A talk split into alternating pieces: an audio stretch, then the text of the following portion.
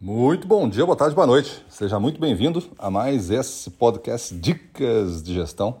Sou Gustavo Campos e sou instrutor-chefe do Ressignificando Vendas.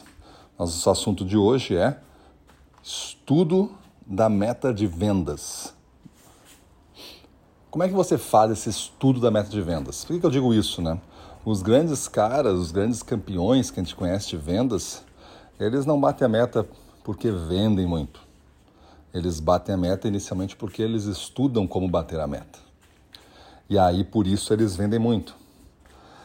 Você tem uma carteira de clientes e essa carteira de clientes absorve o seu produto ou o seu serviço de uma maneira diferente, não é linear. Se você tem 100 clientes, os 100 não compram de maneira igual. Eles vão comprar de maneira muito diferente um do outro. Alguns são bem parecidos, mas outros nem tanto. Você vai ter que considerar o tamanho que você já conquistou no cliente, o quanto você pode conquistar agora nessa rodada e também o ciclo de compra dele. Tem clientes que compram toda semana, tem clientes que compram toda quinzena, tem que compra todo mês e tem aquele que compra a cada bimestre, a cada trimestre, depende do seu produto, do ciclo de venda dele. Então, levando todas essas variáveis em consideração, você vai ter que montar um plano da meta que você tem para esse período. Digamos que seja uma semana, você tem uma meta para uma semana. Eu costumo dividir ela por turno, segunda de manhã, segunda de tarde. Dentro das rotas que eu já estabeleci, eu vou determinar para cada um desses clientes um volume específico com as variáveis dele, que ele deve ser alvo, que esse volume deve ser alvo da minha ação, do meu preparo, da minha energia de venda. Feito isso, acontece a semana, eu vou calculando turno a turno quanto é que está sendo no acumulado, tentando buscar ao máximo a superação da, da meta na semana. Por que superação? Porque a gente precisa começar a gerar uma maior velocidade para bater a meta antes do último dia.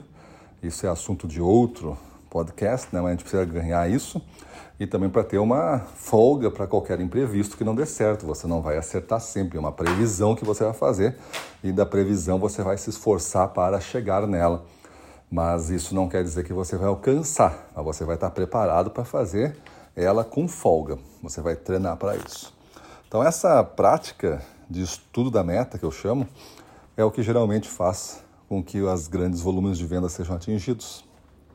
Tem gente que já está tão automatizado nisso que ao olhar na visita para o relatório do cliente, antes de chegar lá, no que a gente chama de planejamento de 5 minutos, que também é assunto de outro podcast, você vai é, montar na sua cabeça já esse plano, já vai saber o que fazer.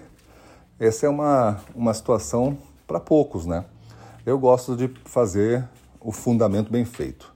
Estudar a semana, estudar os clientes, ordenar eles do principal para o menos principal da semana e começar a me preparar de cima para baixo para cada um desses clientes, sabendo que produto eu vou falar, como é que eu vou argumentar, como é que é a reação do cliente, o que, é que eu vou levar para ele.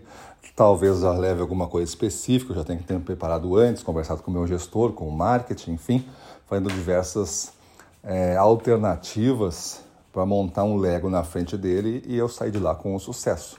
Quanto mais preparado eu estou, mais confiante eu fico e parece que tudo isso me traz mais sorte no jogo e eu vendo mais. Gostaria que você pensasse muito sobre como é que você está fazendo hoje em dia essa situação e decidisse alguns ajustes para o seu jogo. E se você for gestor comercial e está me ouvindo, reflita esta mesma dica, passe para a sua equipe essa dica e depois debata com cada um deles como é que estão fazendo e como é que podem melhorar e tu ajuda eles a fazer os primeiros giros dessa técnica e mede o antes e depois. Mas faz uma, uma coisa valendo, assim, de um mês inteiro. Faz um mês de quatro semanas, né? Quatro tentativas de bater a meta semanal dentro desse sistema. E aí tu vai aprender alguma coisa e vai fazer as mudanças necessárias para sempre de forma permanente. Vendedor por vendedor. Maravilha? Então é isso aí.